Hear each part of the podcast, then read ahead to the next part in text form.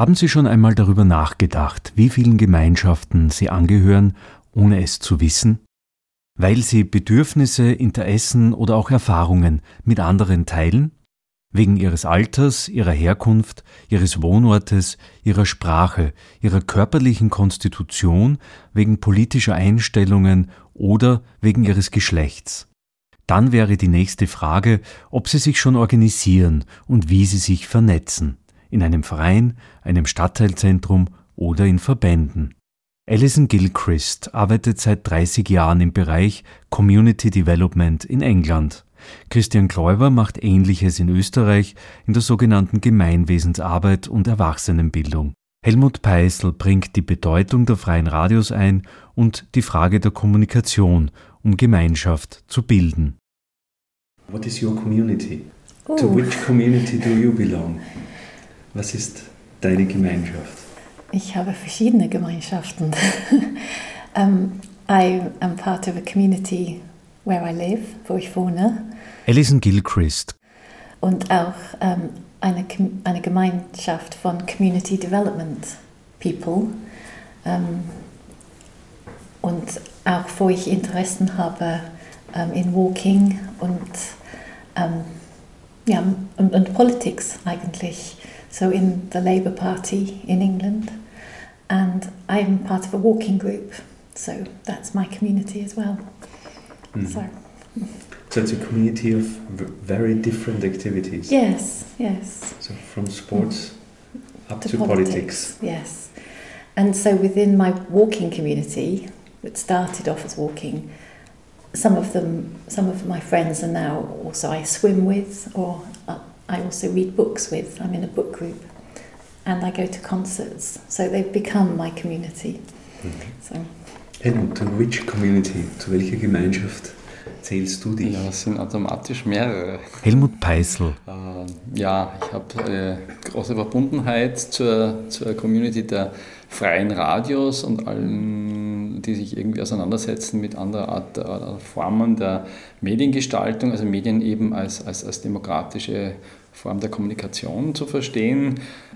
Aber auch irgendwie in dem Bezug, wie auch in anderen Bezügen, äh, habe ich immer wieder so, so eine, eine Nähe zu, zu denen, die ein bisschen am Querdenken sind. Also ich irgendwie, das, das geht dann sozusagen über verschiedene Communities hinweg. Ich finde es immer spannend, so Leute oder Gruppen, die sozusagen Sachen in Frage stellen und äh, Sachen irgendwie versuchen von anderen Seiten anzuschauen.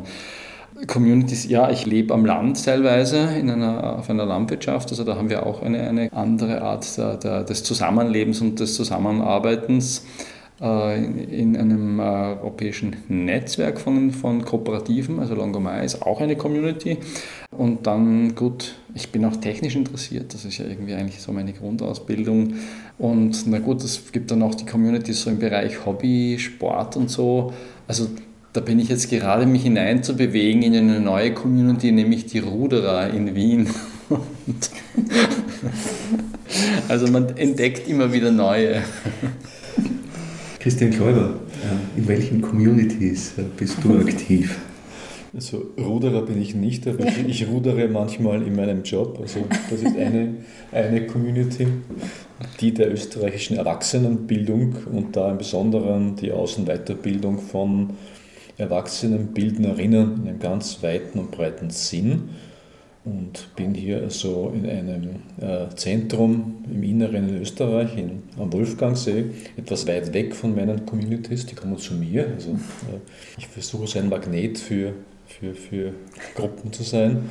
Die äh, zweite Zugang zur Gemeinschaft ist ein kritischer, also ich so eine Arbeitsgruppe mit begründet der kritischen Erwachsenenbildung. Da geht es um den Bereich Politik und äh, Bildung oder Lernen. Auch so ein kritischer Ansatz, äh, in welch, wie, wie ist der Zustand unserer gegenwärtigen Gesellschaft, so dieser postdemokratische, wie funktioniert Demokratie in einem globalen Kontext.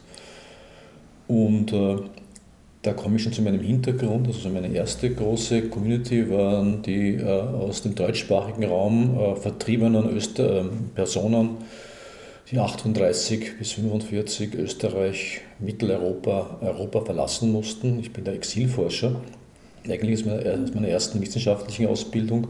Und da schließt wieder den Bogen zu dem Thema Gemeinwesenarbeit, äh, Migration äh, und äh, dieses, äh, gibt es eine, eine interkulturelle Community oder ist nicht jede Kultur oder jede Gemeinschaft per se von sich aus schon interkulturell? Mhm. Auch wenn wir also jetzt von Waldviertler Bauern sprechen, die miteinander tun, ist das nicht auch schon eine interkulturelle Gemeinschaft? Also das äh, sind so diese Fragestellungen, die, die mich beschäftigen und äh, die Communities, äh, die ich habe und die erreichen so zwischen, zwischen, zwischen Mexiko und, und Österreich. Also Mexiko als Exilland und als Österreicherinnen und Österreicher, die 1942 Europa verlassen mussten und neue Communities gefunden haben und sich neu definieren mussten.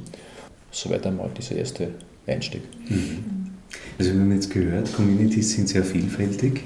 Communities können von einem Sportclub beginnend bis hin zu Migration. Wir haben auch in Communities immer wieder, ich habe mir jetzt so notiert, Race, Class, Gender Aspekte und Communities können wahrgenommen werden als was sehr Einheitliches, als in einem Raum, sehr stark präsent und trotzdem offen ein Spannungsverhältnis und dann gibt es drüber die große Gesellschaft oder das Umfassende, aber dann auf einem sehr lokalen, persönlichen Bereich, wo sich Menschen bewegen in verschiedenen Communities, mit verschiedenen Identitäten. Christian Kräuber hat es jetzt angesprochen, jetzt kommen wir so in den professionellen Bereich, vom Privaten ins, ins Öffentlichen, in den politischen Raum. Ähm, ihr vertretet drei verschiedene Zugänge zur Community-Entwicklung, Bildung. Äh, Alison, die auf einer Ebene des Community Development arbeitet, also die Entwicklung von Communities, mhm. Community-Bildung und den Helmut Beißel, der von der Medienseite stark kommt. Und dann haben wir den Christian Kläuber, der aus der Erwachsenenbildung, aus dem Bereich kommt, der auch in Österreich stärker institutionalisiert ist. Und da würde mich jetzt so interessieren, so eure Zugänge, die ihr habt, damit wir das einmal als Statements haben und dann können wir so in eine Diskussion gehen, wo mhm. vielleicht auch Unterschiede sind. Großbritannien, mhm. dann Österreich und die verschiedenen Aspekte. Alison, so, so your, your professional approach to community development, mm. what is it, uh, in a few words, that you're working on to develop communities? Uh, I think um, it is a combination of different skills and processes and methods um, which come together to empower people and groups and networks um, within communities, often disadvantaged communities, to have more influence, to have more power over decisions that affect their lives. Um, and in doing that, it's important to think about issues around equality, discrimination, and power, so that you're always trying to understand the politics that's going on within communities and the, some of the inequalities and trying to address those. But there's also a very strong theme of learning, informal learning. So people are developing their skills, developing knowledge, developing new understandings of their own lives and how society works. Um, and that in itself can make people more confident to, influence decisions and say what they really think and to make things happen. And then finally, a third strand is around developing um, ways in which people can work together collectively. So, through bringing groups together or helping an organisation to become established and to maintain itself.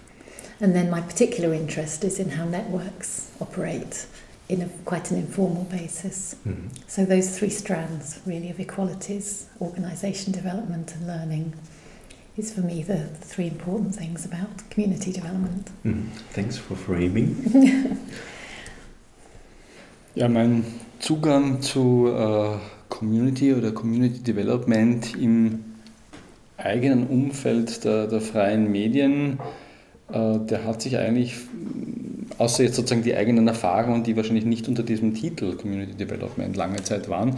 Also das hat sich eigentlich erst dann so geklärt, wie ich die ersten Begegnungen in Irland äh, oder in Großbritannien hatte mit Leuten von Community Radios, wo dieser, dieser Begriff des Gemeinschaftsbildens und des, äh, der, der, der, ähm, des Widerspiegelns einer Gemeinschaft im Radio, ja, einer lokalen Gemeinschaft im Radio, ganz, ganz oben steht auf der Prioritätenliste. Also viel stärker als jetzt bei uns in Österreich auf der Charta der Freien Radios oder so, wo das alles ein bisschen mehr so vereinzelte Themen sind. Und äh, das habe ich als sehr, sehr spannenden Input empfunden, auch um die eigene Arbeit etwas neu zu interpretieren, neu zu überlegen. Und äh, ich denke einfach, dass die Radios wirklich ganz, ganz äh, wichtige Knotenpunkte sind, wo alle möglichen Aktivitäten, Ideen, verschiedene Gemeinschaften, Einzelpersonen zusammenkommen können. Und es eigentlich vor allem ein, ein Ort der Begegnung wäre äh, für die unterschiedlichen Communities oder auch damit sich Communities irgendwo formieren können. Ja? Und, und diese Qualität äh, irgendwie zu stärken, herauszuarbeiten, Methoden zu finden, wie man das sozusagen in der, in der, im, im Tun, in dem einzelnen Radio quasi äh, dem einen höheren Stellenwert geben kann, das finde ich eine große Herausforderung. Und vor, vor allem ist da auch für Commit als, als Weiterbildungsplattform zu schauen, was kann man da für Beiträge leisten, um dieses Potenzial irgendwo zugänglicher zu machen. Also das ist irgendwie so für mich der, der Zugang im Moment zu dem Thema Community Development. Und gut, dann geht es, aber das ist dann Christian mehr, äh, aus dem Sektor kommt der Erwachsenenbildung, weil ich denke, da ist eine ganz starke Nähe da und die ist auch noch viel zu wenig gesehen. Aber die können wir jetzt hören. Christian Schauer. Ja, also Erwachsenenbildung und äh, soziales Lernen oder in der Gemeinschaft lernen ist für mich also ein Synonym. Ich äh, denke, dass ein wichtiger Ansatz auch in der österreichischen Erwachsenenbildung, der vielleicht nicht mehr so sichtbar ist wie vor 30 Jahren, äh, stark auf diese Selbstermächtigung äh, gesetzt hat. Also Lernen ist nicht äh, ein Instrument der Macht der Schule, sondern Lernen ist eine Möglichkeit, eine Fähigkeit, äh, in der Gemeinschaft und mit der Gemeinschaft.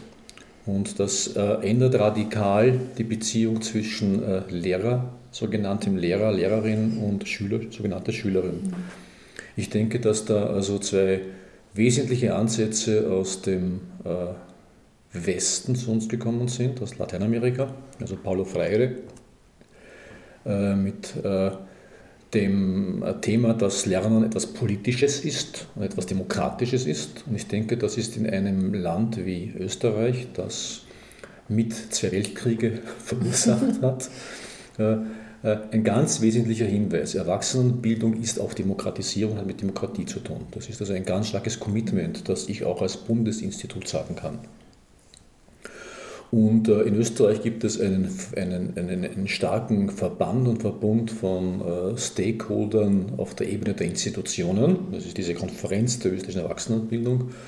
Und eine Mitgliedsinstitution, der Verband der Volksbildungswerke, der Ring der österreichischen Volksbildungswerke, hat äh, vor über 40 Jahren diese Reihe Gemeinwesenarbeit ins Leben gerufen. Das ist eine Tagung im Jahr, wo innerhalb von drei, vier Tagen viele Projekte vorgestellt werden, die aus dem Schoß dieser äh, Erwachsenenbildungsinstitutionen kommen, aber auch von Vereinen und NGOs, die außerhalb stehen.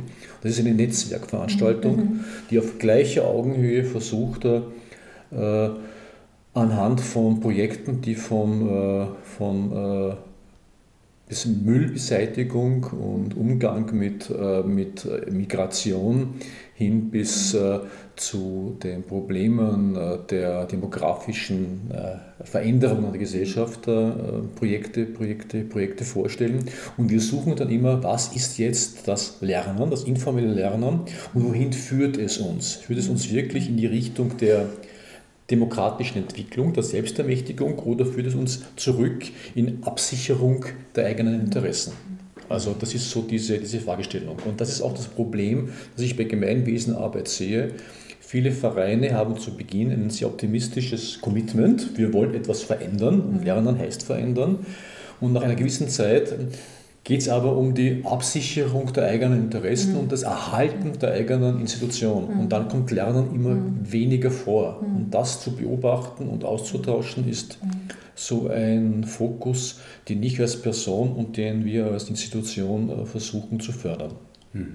Also die Vereine kommen gegen die Idee des, äh, des der Erwachsenenbildung in Konkurrenz zueinander. Genau, ja. ja, Is, is there any kind of uh, similarity to, to Great Britain in, in, in the networking, in the, in, the, in the field of institutionalizing adult education and community development as such? There are very strong links, yes, uh, which is as it should be, that's correct. there are. Um, and the complementarity between a community education organisation or process feeding into community development. Um, so underpinning, unterstützen community development is very important because the parallels around learning through doing, not having people learning because they want skills in order to organise or to take action or to understand their situation, to ask questions, to challenge what's happening is an important part of the political aspect of community development. Um, certainly, where my first job in community development, I worked in a large settlement, a community centre, and I was working in the community development unit, but there was a community education unit um, just across the courtyard, and we worked together. Um, perhaps we should have worked better together, but I think it, that was an important um, combination to have. Sometimes one of the differences is, I think, um, in England, in the UK, community education is a little bit more formalised, a little bit more structured. Um, it may have, there might be classes, a, a series of classes, a lehrgang um, around a particular theme. Whereas in community development, the learning is often through conversations um, that just happen, that just arise, or through people practicing something, practicing chairing a meeting, or um, putting together a newsletter. So they're learning skills and confidence because they're active and doing something for their community. Mm-hmm. So there's there's a, there's a slight difference, but they do work together. Yes. So networks also. I, I wanted to say the the institutions uh, that are in hierarchical order maybe mm. because I got the impression mm. uh, that there is on the bottom at the grassroots level there's a lot of horizontal mm. work but then there is a, a trickle down a top down yes. approach as well there mm. are the institutions there's the state with uh, own mm. interests of social mm. control. But mm. then there is what we talk about emancipation. You've just reminded me actually, we have a, a National Institute for Adult and Community mm-hmm. Education, um, which produces a lot of guidance and qualifications actually. Um, so that's, that's the formal hierarchical aspect of community education in, in the UK. And there used to be a national network for community development and they were sort of linked. Um, but you're right, the grassroots activity, in a sense, is the most important. Um, and sometimes that will feed into the, the national organisations, and that's good when that happens. Mm-hmm. That it's coming from the bottom up, those experiences and those ideas. Mm-hmm. And, so, uh, uh, moving experiences and, and sharing experiences also has to do with communication, and this is where community radio comes in uh, to share knowledge, to share experiences. That there is not the mediator of the press or uh, just mediating a process, or that the professionals come in and they write stories about people. So, it's mm. to empower people to write on their own. And this is now where Helmut comes in and says, here we have a solution. ja, man kann immer sagen, ja, wir haben die Lösung, aber was ist das Problem? äh, ja, ich, ich denke, es, es geht um mehr. Es geht nicht nur darum, dass man im Community Radio wahrscheinlich äh, die Anliegen, die Fragestellungen, die Diskussionen der einzelnen Beteiligten äh, sehr gut öffentlich machen kann und das sozusagen auch eine, eine, eine, ein starkes Element von, von Ermächtigung hat für die Leute, einfach sozusagen öffentlich sozusagen sich zu artikulieren. Aber im Sinne von Community Development glaube ich halt vor allem ist die Stärke darüber hinaus, dass die Radios so, so Netzwerkknoten sind, wo sehr viele Sachen zusammenlaufen können. Und äh, das Radio quasi, so wie es an manchen Orten ja auch ist, äh, in, in Salzburg oder ähm, in Linz oder so, äh, einfach örtlich auch in Kombination mit irgendeinem Lokal, mit anderen Vereinen irgendwo sich befindet und damit irgendwo zum wirklichen Kreuzungspunkt wird. Und diese Rolle aber wesentlich bewusster und, und aktiver und, und gestaltender sozusagen einzunehmen und zu spielen. Ich glaube, da auf diesem Weg, wenn wir, also wenn wenn es dazu sozusagen ein Commitment gibt, in die Richtung zu gehen, dann können wir ganz viel lernen aus dem Community Development weil, weil dort diese Sachen, diese Überlegungen im Vordergrund stehen. Bei uns ist das etwas, das passiert eigentlich. Ja? Deswegen merken wir so viele Parallelitäten zu dem, was jetzt im Community Development passiert in, in UK, so wie es Allison berichtet hat, oder auch wie Radios in Irland, die, die das viel stärker auf ihrer Agenda haben, agieren. Und also ich, das ist für mich die große Herausforderung, wo man jetzt einmal auch klären muss zwischen den Radios, ist das jetzt wirklich etwas, wo wir sagen, da wollen wir uns viel mehr reinbegeben, weil eigentlich ist das ja eins der Ziele, die wir immer schon im Kopf hatten, aber nie so bewusst formuliert hatten.